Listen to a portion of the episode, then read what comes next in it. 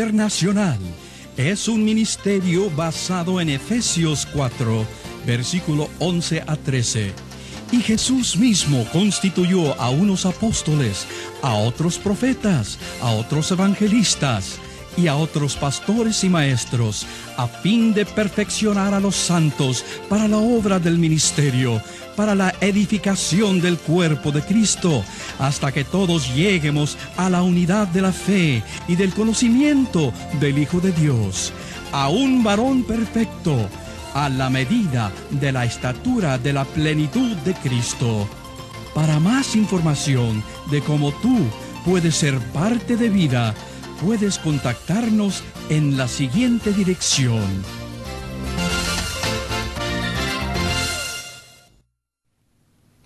Principios para desarrollar madurez en una organización. Acuérdese que muchas personas están interesadas en crecer y tener mucha gente en su iglesia. Quieren tener 300, 400, miles de personas en su iglesia. El problema, aunque eso es bueno y es importante porque da la habilidad de tener influencia en la comunidad, pero más importante que eso es desarrollar madurez en la organización, desarrollar madurez en la vida de las personas y en la vida de esa organización. Por eso es que vamos a hablar de principios de madurez. Fíjese que la Biblia nos dice en Mateos 25, 19, dice lo siguiente. Dice, después de mucho tiempo, vino el Señor de aquellos siervos y arregló cuenta con ellos. Acuérdese de la parábola de los talentos. Y Dios comienza a preguntarle a cada siervo qué hizo con esos talentos. Y vemos que algunos producieron y desarrollaron sus talentos y otros no. Y dice nos enseña esa parábola que Dios espera. Dios tiene la expectativa de que nosotros produzcamos, desarrollemos y obtengamos frutos. Esa es la expectativa de Dios. Dios espera y requiere progreso razonable en tiempo razonable. Muchas personas usan la excusa de que están esperando en el Señor. Oh no, yo estoy esperando en el Señor, esperando que Dios se mueva. Muchas veces Dios nos ha dado todo lo que necesitamos. Y Dios está esperando que nosotros actuemos en fe para obtener el resultado que Dios desea. Así que ahora mismo queremos hablarte de patrones, queremos hablarte de principios que pueden desarrollar madurez en la vida de personas y en la organización completa. Y esto yo le llamo leyes de desarrollo. Número uno es la ley de responsabilidad. Y vemos esto en el Evangelio de San Lucas, en ah, el capítulo 12, versículo 48. Y fíjese lo que dice la palabra del Señor. Dice lo siguiente, más que más el que sin concelarle hizo cosas dignas de azotes, ha azotado poco. Porque todo aquel, oiga esto bien, esto es lo que dice, porque todo aquel quien se haya dado mucho, y yo creo que el Señor le ha dado mucho a usted también, mucho se le demandará es importante. Mucho se le demandará, dice la Biblia. Quiere decir que mientras más el Señor le dé, más el Señor va a demandar de usted. Y dice, y al que mucho se le haya confiado, más se le pedirá. Yo creo que eso es un requisito súper importante en, en la vida de cada persona. Porque la ley es que responsabilidad es parte del acuerdo, del convenio que hacemos con Dios. Para una organización desarrollar madurez, para una persona desarrollar madurez, la persona tiene que aprender a aceptar responsabilidad. Desafortunadamente, muchos pastores quieren autoridad sin responsabilidad. Y es imposible tener influencia vamos a aceptar responsabilidad. La, la Biblia nos enseña que grandeza viene a través de aceptar responsabilidad. Y eso me trae a la segunda ley. La primera ley que estábamos hablando es la ley de responsabilidad. La primera ley, que quiero ponerlo aquí arriba, que usted lo vea, es responsabilidad. La segunda ley es la ley de grandeza. La ley de grandeza, de acuerdo a la palabra de Dios, nos dice en Mateo 18, 2 al 4, la ley de grandeza funciona en convenio o en combinación con la ley de responsabilidad. Grandeza viene a una persona cuando esa persona está dispuesta a aceptar responsabilidad por los pecados de otras personas. Una cosa es tener éxito, otra cosa es obtener grandeza. Grandeza se define tener influencia, tener la habilidad de proyectar, impartir el carácter de Dios en otras personas. Grandeza viene cuando aceptamos las fallas de otras personas, cuando aceptamos la responsabilidad por las fallas de otras personas. La Biblia nos dice en Mateo 18, Ahí encontramos este principio, Mateo 18, versículo 2 al 4. Dice, así que cualquiera que se humille como un niño es el mayor en el reino de los cielos. Y cualquiera que reciba en mi nombre a un niño como este, a mí me recibe. Y cualquiera que haga tropezar a alguno de estos pequeños que creen en mí, Mejor le fuera que se colgase el cuello de piedra de molino de asno y que él hubiese en lo profundo del mar y que se hundiese en lo profundo del mar. Dios da leyes y principios. La ley de grandeza funciona cuando aceptamos responsabilidad. Si usted quiere que su iglesia, su ministerio, obtenga grandeza, obtenga la habilidad de influenciar a muchas personas, si usted quiere que los miembros de su iglesia obtengan grandeza, usted va a tener que enseñarle a aceptar responsabilidad por sus acciones. Va a tener que enseñarle a aceptar responsabilidad por las debilidades de otras personas. Por eso es que Jesús obtuvo grandeza, porque aunque fue perfecto, fue a la cruz, y estuvo dispuesto a aceptar responsabilidad por los pecados del mundo entero. Y a través de ese acto obtuvo grandeza. La ley número 3 es la ley del uso. Y encontramos esta ley en Mateo 25 del 15 al 30. Y la ley simplemente dice, es la ley del uso, y la ley simplemente nos explica que lo que se usa crecerá. Si no lo usa, usted lo perderá. Así que es la ley del uso. Usted tiene que usar lo que Dios le ha dado. Y una vez usted comience a usar lo que Dios le ha dado, mientras lo usa, se desarrolla y crece. Muchas personas en las iglesias le siguen pidiendo al Señor, Señor, dame más, Señor, dame más. Señor, necesito más dinero. Señor, necesito más personas. Señor, necesito un edificio más grande. Señor, necesito, ah, necesito más recursos. Y seguimos pidiéndole y pidiéndole al Señor. Pero la ley del uso es que si usted quiere más, usted tiene que usar lo que Dios le ha dado.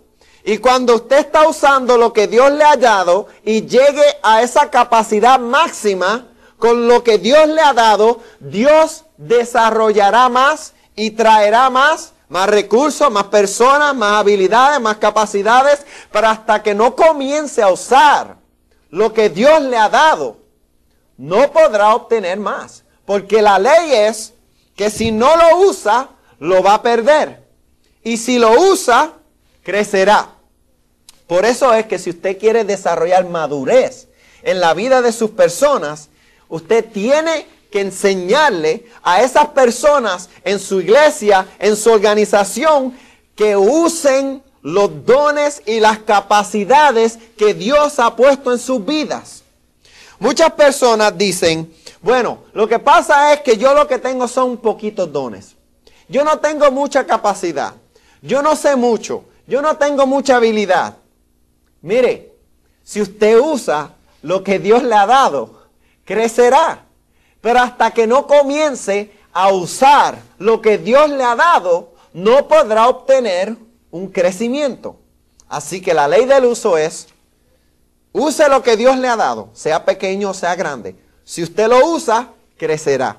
Una vez crezca, Dios le dará más, porque calificará para obtener un crecimiento. La ley número cuatro es la ley de reciprocidad. Y la Biblia nos enseña en Lucas 6, 38, que lo que se invierte crecerá. Vemos el mismo principio en Génesis 1, 11. Y yo quiero poner esta palabra en, el pizarrón para que usted entienda que estamos ah, mirando a las leyes que producen madurez en la vida de las personas. Quiere decir que todo lo que usted hace tiene una reacción igual o mayor. Si usted, la Biblia dice, da y recibirás. La Biblia dice, ama y serás amado. Si nosotros queremos recibir amor, tenemos que dar amor. Si nosotros queremos recibir crecimiento de finanzas, tenemos que invertir finanzas, porque la ley es una ley de reciprocidad. Si usted, si usted no invierte, usted no obtendrá un crecimiento. Por eso es que muchas veces, especialmente en el pueblo hispano, mucha gente dice, es que no tenemos dinero, es que no tenemos dinero, es que no tenemos dinero. Mire, Dios nunca tiene falta de dinero. El dinero no es un problema para Dios. Yo le voy a dar un ejemplo para la gloria del Señor. Nosotros, yo comencé con mi esposa una iglesia sin tener un centavo. Yo no tenía ni un centavo para pagar mis propias responsabilidades personales. Pero comenzamos una iglesia sin ningún centavo. Y lo que comenzamos a hacer es Tan pronto la primera persona que fuimos nosotros dimos nuestro diezmo a esa iglesia, de ese pequeño diezmo sacamos 10% de ese dinero y ¿qué usted cree que hicimos con ese 10%? Se lo dimos a otro ministerio. Y no era mucho dinero, era un poquito, era solamente una pequeña cantidad. Pero al nosotros comenzar a operar en la ley, en el principio de Dios, comenzamos a cosechar el beneficio de esa ley. Y lo que usted tiene que saber es que después de un año y seis meses, todo lo que hemos hecho, todo lo que hemos hecho en esa iglesia ha sido con efectivo no hemos tenido que tomar préstamos, tenemos un edificio grandísimo, tenemos equipo nuevo, computadoras nuevas, equipo de sonido nuevo, equipo para los niños, todo, todo lo que necesitamos lo tenemos. Y no nos hace falta nada. Y tenemos dinero en el banco. ¿Por qué? Porque el que invierte cosechará. Lo que usted invierte, eso segará. Pero si no está invirtiendo, no espere una cosecha. Y si usted le hace falta dinero, usted tiene que invertir dinero. Si le hace falta capacidades y habilidades, usted tiene que tratar de ayudarle a otra persona. Si necesita tiempo, dele más tiempo al Señor, porque la ley es que lo que se invierte crecerá. Ahora, la última ley, no la última ley, pero la quinta ley es la ley de la unidad. ¿Usted se acuerda cuando estaban eh, construyendo la torre de Babel? que toda esa gente, todo ese pueblo estaba en unidad. Tenían una mente, un espíritu, tenían un propósito y el propósito era de construir esa torre tan alta para tratar de alcanzar y llegar a Dios. Y vemos que Dios mismo dice en su palabra que Él tuvo que traer confusión, tuvo que traer una disrupción a esa gente, a ese pueblo, porque si no, nada sería imposible para ellos. ¿Por qué? Porque estaban unidos. Una mentalidad, un propósito, y estaban trabajando hacia ese propósito, uno con el otro. Cuando nosotros podemos darle la visión claramente a un pueblo, darle el entendimiento de lo que Dios quiere que hagamos y desarrollamos unidad en ese cuerpo, en ese grupo, la Biblia nos dice que nada será imposible para nosotros. El problema es que usted tiene que creer. El problema es que usted tiene que creer en estos principios. Porque si no cree en estos principios, no vamos a poder obtener el beneficio de estos principios. Vemos que la Biblia nos dice claramente que si usted puede creer, ¿qué es lo que dice? Todo será posible. Si usted puede creer, todo será posible. No dice algunas cosas será posible. ¿Verdad que no? Dice, si usted puede creer, todo será posible para el que crea. Por eso es que unidad desata el poder de Dios. La Biblia nos dice que si oramos juntos y nos ponemos de acuerdo, que eso es unidad, lo que le pidamos al Señor será hecho. Punto y se acabó. ¿Por qué? Porque hay poder en unidad. Por eso es que el cuerpo de Cristo está triste y está falta poder porque el pueblo de Cristo no está unido. Y cuando no hay unión, hay debilidad. Así que la quinta ley es la ley de la unidad. Ahora, vamos a ver la sexta ley, que es la ley de persistencia. Y nos dice la Biblia, nos explica, déjeme escribirla aquí, la quinta, la quinta ley, que es la ley de unidad, unidad. La sexta ley es la ley de persistencia. La ley de persistencia es muy importante porque Dios definitivamente ha puesto manifestar su gloria en muchas de las iglesias, en muchos de los ministerios. El problema es que muchas veces no persistimos, no nos mantenemos firmes en lo que Dios quiere. Y por eso cuando no persistimos, no nos mantenemos persistentes en el propósito de Dios, venga la lluvia, venga el terremoto, venga el agua, venga el huracán, usted manténgase persistente y firme en lo que Dios le ha dado. Porque una vez usted se mantenga persistente, usted verá la gloria de Dios, porque esa es la ley del reino de Dios. Y ese principio nos dice que usted pida y se os dará. La Biblia nos dice, vamos a buscarlo, en, ah, en Mateo 7, versículo 7 al versículo 11. Y fíjese lo que dice la Biblia. Fíjese, aquí claramente dice, pedid y se os dará. Dice, buscad y hallaréis. Llamad y se os abrirá. No dice, no dice, ¿verdad que no dice? Pedid y a lo mejor se os dará. ¿Verdad que no dice eso? Claro que no dice eso. ¿Verdad que no dice, buscad y a lo mejor hallaréis? No. Dice definitivamente porque Dios es un Dios de su palabra. Y cuando Dios da su palabra, su palabra es fiel. Dice, dice aquí en la Biblia, te lo voy a leer otra vez porque es tan importante y tú necesitas saber lo que dice. dice, pedid y se os dará. Punto y se acabó. Esa es la naturaleza de Dios. Así es el carácter de Dios. Si usted pide, se os dará. Si usted busca, usted va a hallar lo que usted necesita. Y si usted llama, se os abrirá.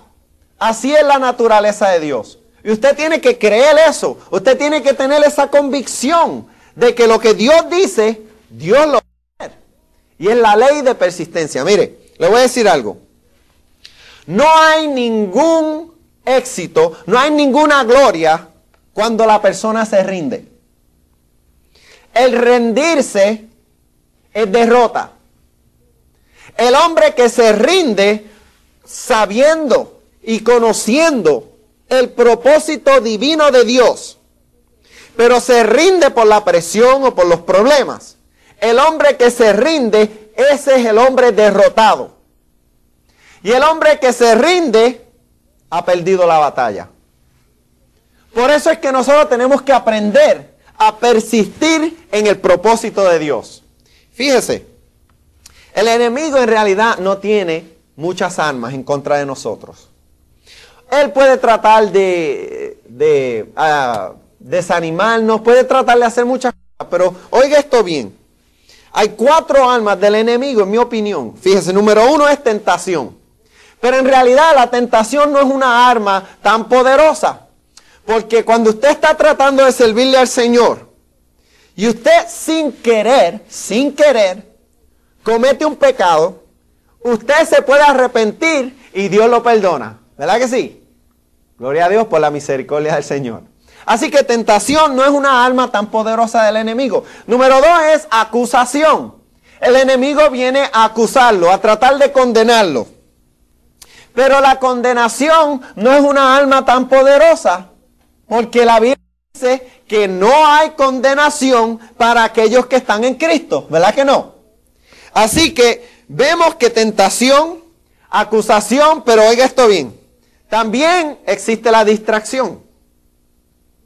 Si el enemigo no lo puede hacer caer en pecado, si el enemigo no puede acusarlo, él va a tratar de distraerlo.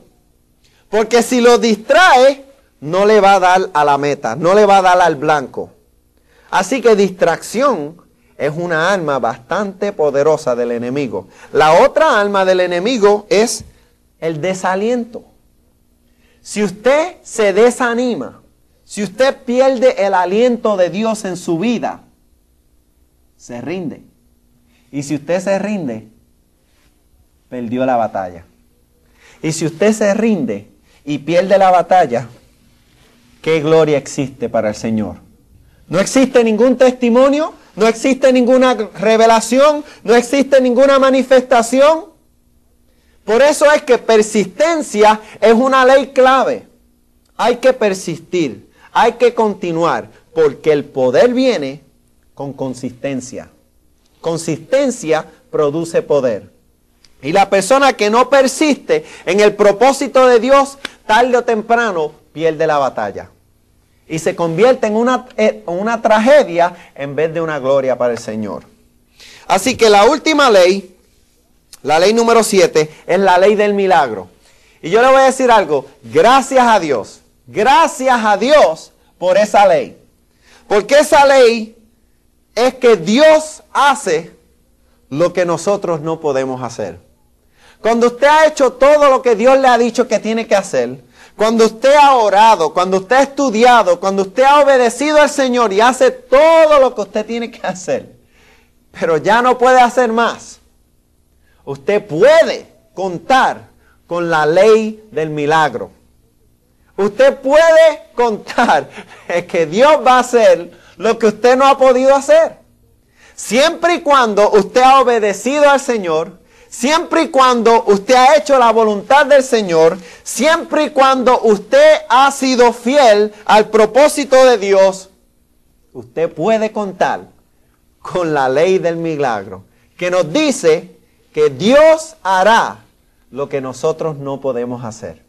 Y gracias a Dios por estas leyes, porque si usted aplica estos principios, en su organización, si usted aplica estos principios en su propia vida, si usted aplica estos principios en la vida de su congregación, la ley de responsabilidad, la ley de grandeza, la ley del uso, la ley de reciprocidad, la ley de la unidad, la ley de persistencia y la ley de milagro, si usted aplica estas leyes en su vida y en la vida de su organización, usted verá el crecimiento y la manifestación de la madurez del carácter y de la persona de Dios en su organización. Y eso sí que traerá gloria al Señor.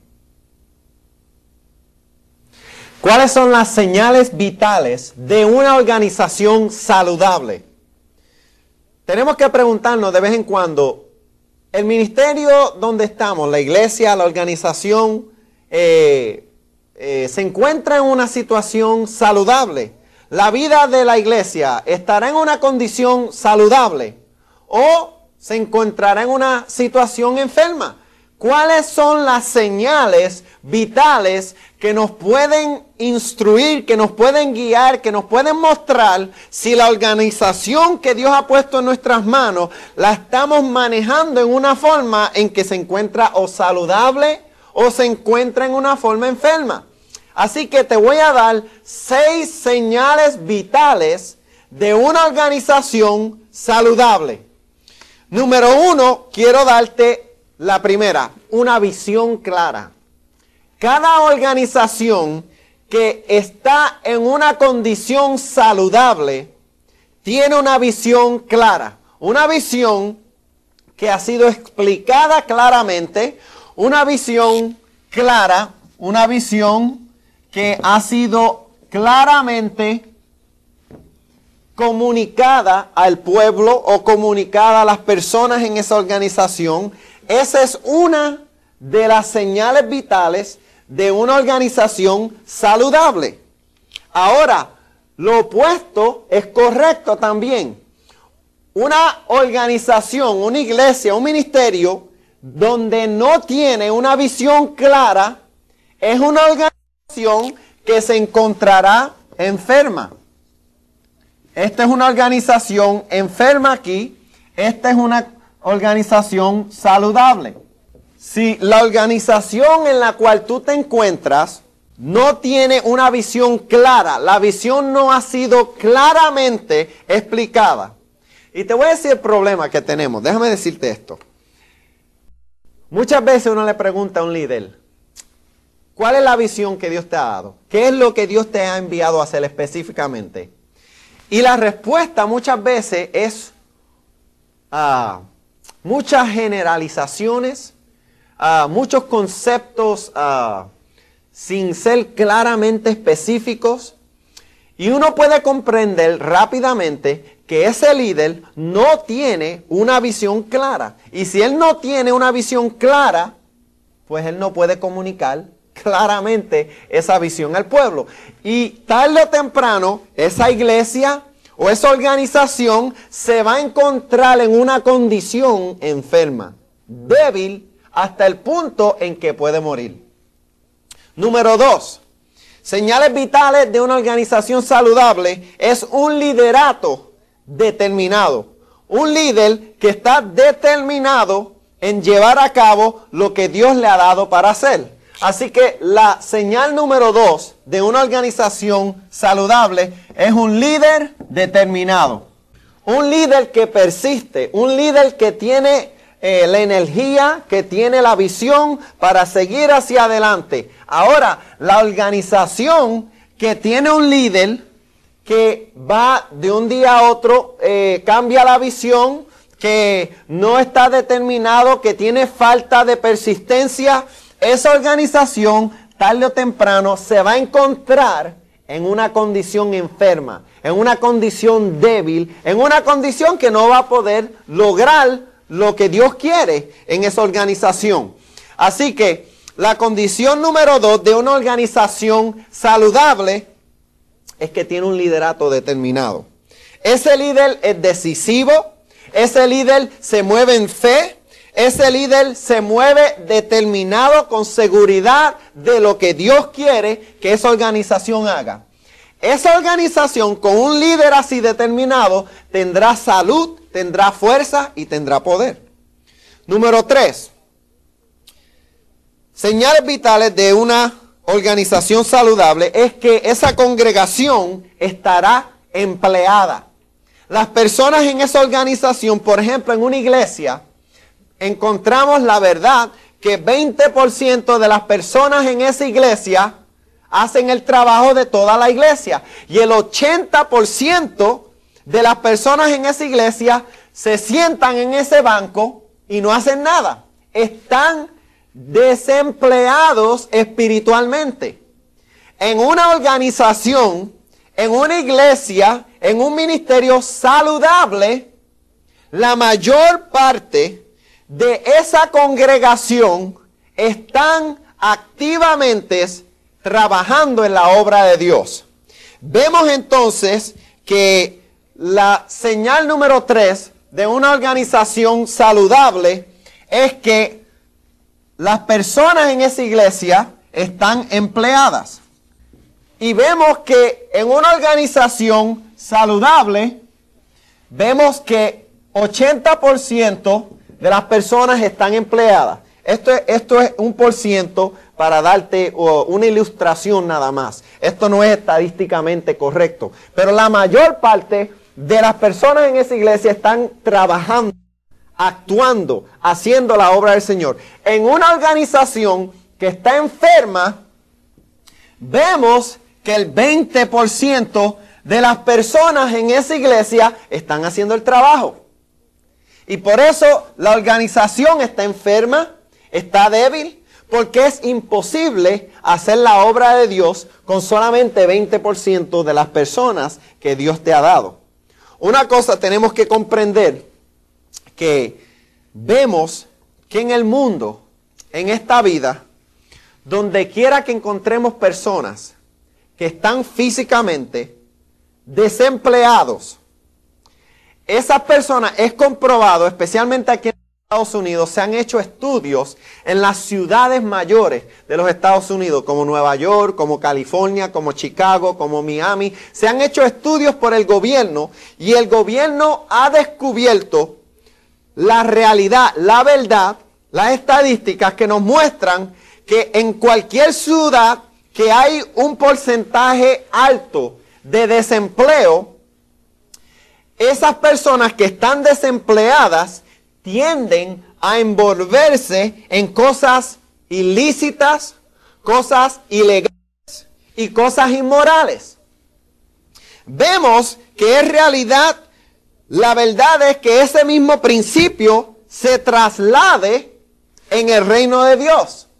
Vemos que las personas en la iglesia que no están espiritualmente empleados, que no están cantando en el coro, que no estén ayudando a enseñar, que no sean ujieres, que no están empleados en la obra del Señor. Vemos que esas mismas personas que no están empleados son las que se envuelven en cosas ilícitas, cosas ilegales, cosas inmorales en el reino de Dios. Déjeme hacerle una pregunta a usted. ¿Qué usted cree que no es pagar su diezmo o darle el diezmo que le corresponde al Señor. Eso es algo ilegal en el reino de Dios. Porque usted le está robando a Dios, dice la Biblia. Y la mayor parte de las personas que están desempleadas en el reino de Dios no están diezmando. Así que están envueltas en cosas ilegales, le están robando al Señor. Déjeme hacerle otra pregunta. ¿Qué usted cree que es el murmurar y el criticar? Criticar al pastor, criticar a las hermanas, criticar al hermano. ¿Qué usted cree que es eso? Eso es algo ilícito en el reino de Dios. Porque la Biblia claramente nos dice que es mejor no murmurar, que el que esté murmurando es pecado delante del Señor. Así que el tener una congregación el tener un grupo de personas desempleadas en la iglesia, un alto porcentaje, es una señal de una organización enferma. Pero una organización, una, una congregación trabajando, empleadas en las cosas del Señor, es una señal de una organización saludable y fuerte. Ahora, personas entrenadas son personas de acción y resultado. Oiga eso bien porque eso es un principio del reino de Dios. Personas entrenadas son personas de acción y resultado. Muchas veces personas no están empleadas en las cosas de Dios porque nosotros como líderes no le hemos entrenado para hacer la obra de Dios. Y eso es falla de nosotros. Esa es nuestra falta. Así que tenemos que tener eso en consideración para balancear este tema. Que hay muchas veces que las personas no se pueden envolver en la obra de Dios porque no le hemos entrenado para hacer la obra de Dios. Así que tenemos que entender eso. Porque muchas veces, como le dije al principio, el problema es el líder y la solución también viene de parte del líder a través de el Espíritu Santo y el Señor. También tenemos que entender que la cuarta señal de una organización vital saludable es que hay un ministerio de enseñanza fuerte y hay un ministerio de entrenamiento fuerte. Quiere decir que muchas veces el ministerio de ese pastor o el ministerio de ese líder es un ministerio de enseñanza. Pueden enseñar enseñar, pueden enseñar la palabra de Dios claramente, tienen habilidad para clarificar principios bíblicos, porque a través de la enseñanza y el adiestramiento, se puede, se puede desarrollar la participación y el empleo de las personas en esa congregación o en, ese, esa organización. Así que una, una señal vital de una organización saludable, de una iglesia saludable, es que hay un ministerio fuerte, efectivo de enseñanza. Lo opuesto es correcto. Si no existe un ministerio de enseñanza, pues va a haber falta de información, falta de principios, falta de las leyes de Dios, falta del guía, de la guía de Dios y vamos a tener una organización donde no se está enseñando la palabra de Dios. Se le está dando mucha teología, mucha, mucha ah, filosofía, pero no se le están dando principios prácticos para ayudarle a las personas guiar sus vidas. Y por eso terminamos o nos encontramos con una organización que está enferma en vez de una organización que debe de estar saludable. Vemos también que existe otro quinto principio, y que es el principio de balance. Cada organización con la cual yo he trabajado, he trabajado con, con, el Club 700, con Pat Robertson, he trabajado con el hermano Nicky Cruz, he trabajado con el doctor Cole. Cada organización, que han, esta ha sido una de las organizaciones cristianas más grandes en los Estados Unidos. Cada una de estas organizaciones tenía todas estas señales vitales. Y por eso es que son organizaciones efectivas, organizaciones que están logrando el propósito de Dios. En cada una de esas organizaciones existía un balance. Un balance entre el amor y un balance entre la justicia. Un balance entre extender misericordia y un balance entre corregir a las personas. Porque hay que amar a las personas, pero hay que corregir a las personas. Ninguno de esos líderes tenía temor en establecer el principio de Dios. Y si había que corregir, se corregía. Pero si había que corregir, se corregía con amor y con misericordia y con ternura. Así que el balance es la clave de la vida.